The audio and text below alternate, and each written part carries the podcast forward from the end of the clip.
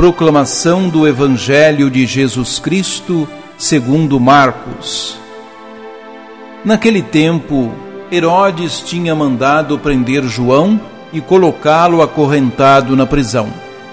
Fez isso por causa de Herodíades, mulher do seu irmão Filipe, com quem se tinha casado. João dizia a Herodes: Não te é permitido ficar com a mulher do teu irmão. Por isso Herodíades o odiava e queria matá-lo, mas não podia. Com efeito, Herodes tinha medo de João, pois sabia que ele era justo e santo, e por isso o protegia. Gostava de ouvi-lo, embora ficasse embaraçado quando o escutava. Finalmente chegou o dia oportuno.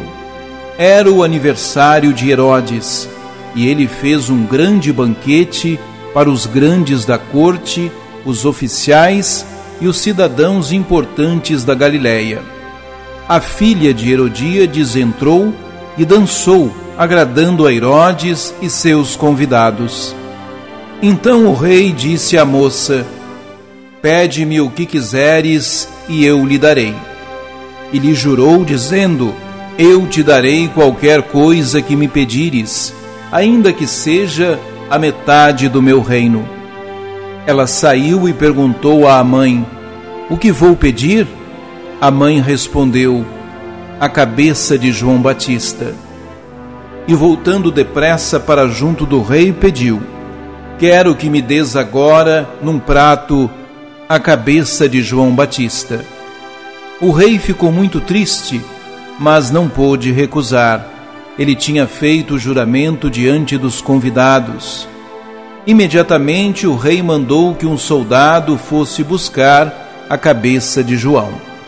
O soldado saiu, degolou-o na prisão, trouxe a cabeça num prato e a deu à moça. Ela a entregou à sua mãe. Ao saberem disso, os discípulos de João foram lá, levaram o cadáver e o sepultaram.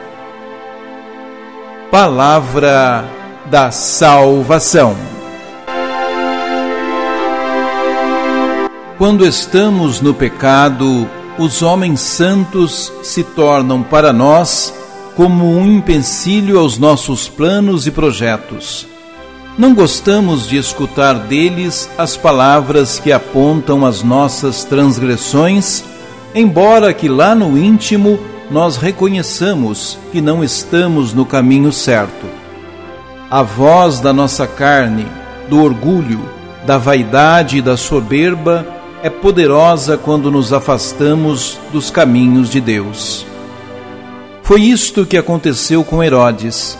Apesar de ser censurado por João Batista pelo seu pecado de adultério, ele gostava de escutá-lo falar e o admirava Porém, na sua fraqueza e miséria, ele deixou-se levar pela inclinação do mal, para satisfazer os apetites de Herodíades, sua amante, ele foi até as últimas consequências, mandando degolar João Batista, homem justo, que dizia apenas a verdade.